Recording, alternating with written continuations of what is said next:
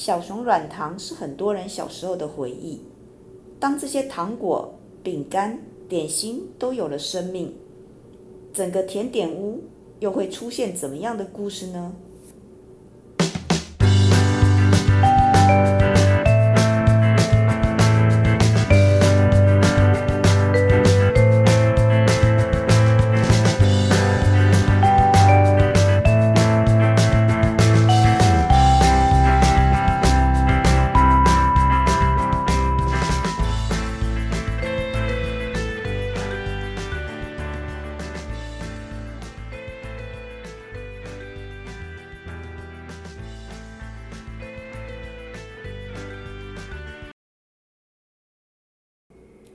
嗨，各位伙伴，又到了我们的故事时间。这里是仙 U 故事实验室。我们实验室里什么都没有，什么设备都没有，但是有人。好、哦，今天我们这边坐了五个人。我先介绍一下我们的值日生，祥祥，嗨，小白，嗨，哎，感谢值日生的协助。好，那我今天跟我们分享故事的同学是牛牛吗？对，我叫牛牛。哎，牛牛你好，那你跟我们分享的故事主题是什么呢？糖果王国。糖果，喜欢吃糖果吗？喜欢啊。哦，很少大学生还依然喜欢吃糖果哈。巧克力好吃。哎，巧克力好吃，这我们都可以理解的哈。巧克力我倒是这个从小到大就是到老都还喜欢吃的就是巧克力了哈。好，喜欢吃什么都没关系，我们听听看牛牛跟我们分享的故事。在糖果王国里住着一颗快乐的小熊软糖，日子过得非常开心，每天都和好朋友们一起愉悦的蹦蹦跳跳。但是有一天，他遇到了很不开心的事情。他在最新一届的糖果甜味大赛中失败了。虽然之前他认为这个比赛努力累积了很多糖分。但身为一颗普通的小熊软糖，在甜味这个领域，还是很难打败像太妃糖、棒棒糖和麦芽糖这些强大的参赛选手，所以他输了，而且第一局就惨遭淘汰。小熊软糖很难过，在离开赛场的路上，一直闷闷的，拉着脑袋不说话。当晚也没有像以前。那样出去找朋友们玩耍，而是去了一家酒吧。他要在这里买醉，痛饮一杯苦酒，苦涩的酒精咕咚咕咚灌下肚。小熊软糖觉得肚子鼓鼓的，装满了酒精，稍微一动，那些酒精就在肚子里晃来晃去。这下，他变成一颗酒心小熊软糖了。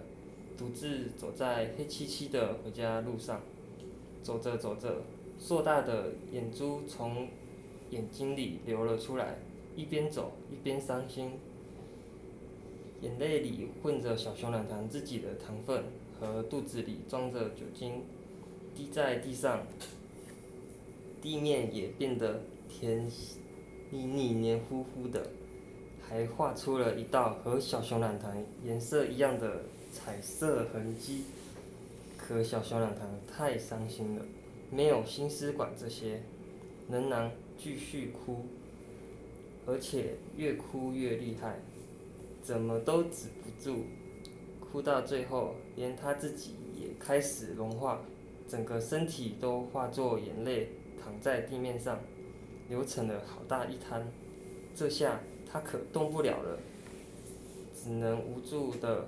瘫在地面上，不知道该怎么办才好。不过不用担心，之前得知小熊软糖比赛失败的朋友们，包括蜂蜜松饼、曲奇饼干以及纸杯蛋糕，都纷纷赶来了。他们会帮助融化的小熊软糖重新振作。蜂蜜饼干带来了大勺子。曲奇饼干带来了吹风机，纸杯蛋糕带来了小熊软糖形状一样的糖果模具。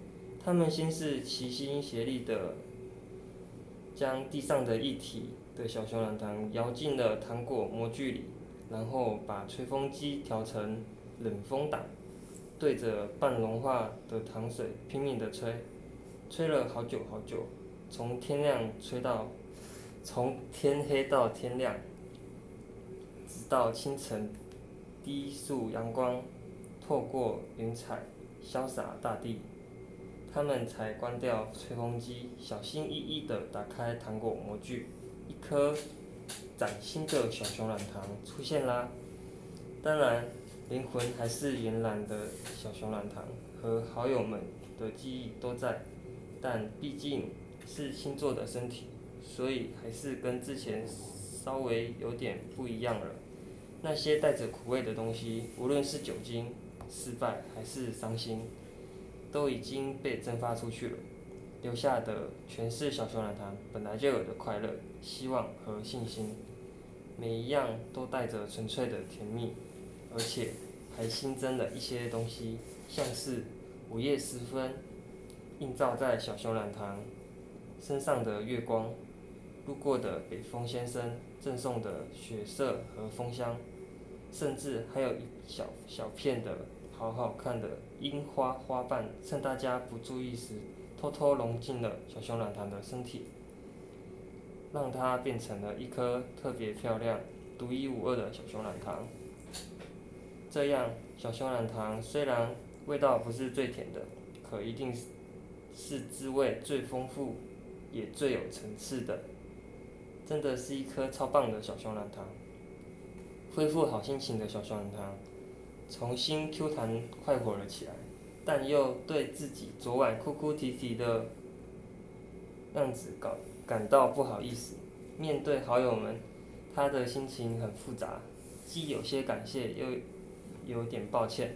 但蜂蜜松饼、曲奇饼干和纸杯蛋糕都说没有关系，还告诉小熊软糖，以后如果再遇到伤心的事情，他也可以尽情的哭，大家一点都不介意来帮忙。如果真的太难过，不要憋着。痛痛快快哭一场就好了。几个好朋友真诚地说：“把苦味和疲惫都哭出去，你就还是我们认识那个又甜又 Q 的小熊软糖啦。”好，我们谢谢牛牛跟我们分享的糖果王国哈，听起来都很甜哈。哎，现在我觉得我们吃的糖分也太多了。就是啊，感觉好像是在甜品啊那个糕点的店里面。哦，然后有惊魂夜一样，这些人都拟拟人化了嘛，都站起来了啊！哎，对呀、啊，总动员，点心总动员，对吧？看起来都是哈，其实我想到都是那么甜哈，真的很很担心会有糖尿病，对不对？全部都把它吃下去。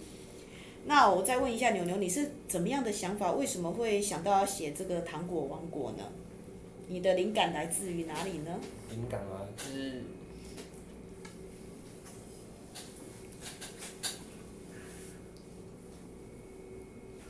怎么了？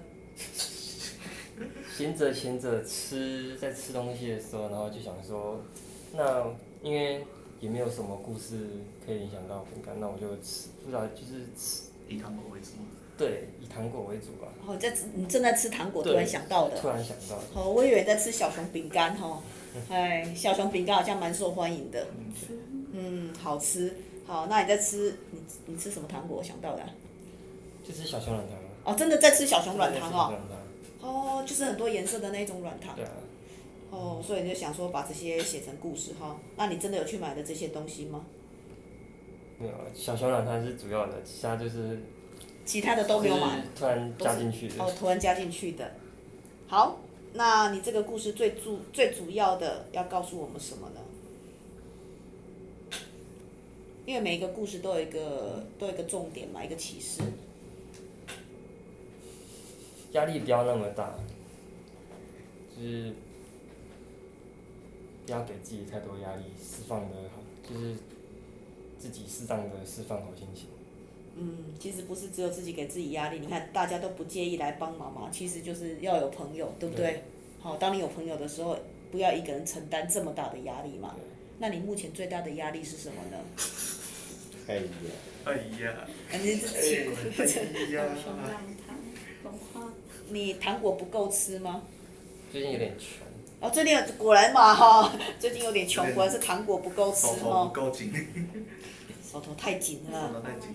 哦，好，那没关系哈。哎，如果大家表现好，我再买一些小熊软糖好了。那小白跟翔翔有没有什么想法呢？针对这样的故事？嗯，简单来说，简单就是，如果把那个糖果或主食放掉，就会当做成是一个一个人伤心之后，就想说你不是自己一个人，有朋友陪伴着你。所以他只是把糖果拟人化了嘛？差不多。